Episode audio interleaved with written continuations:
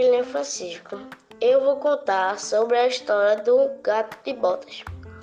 Era uma vez um velho moleiro que tinha três filhos.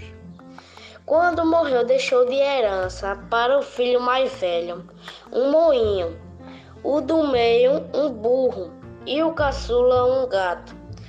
O dono do gato ficou muito triste e falou: Como vou viver só com um gato?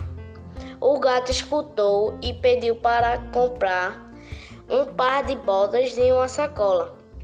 E disse que ia ser mais eficiente que a herança dos irmãos.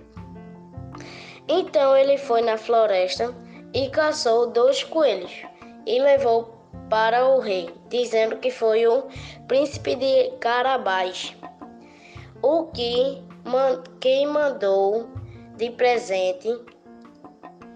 Um dia, o rei foi passear com sua filha e encontrou o gato na beira do rio e disse ao rei, o gato disse ao rei que roubaram a roupa do príncipe.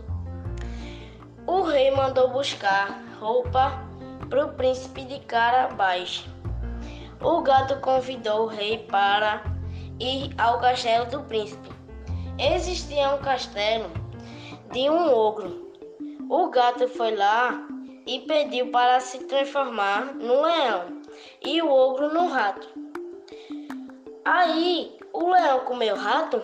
Como o leão comeu o rato, Aí ficou tudo pro rei, pro príncipe. Aí ele casou com a filha do rei e foram felizes para sempre. Fim.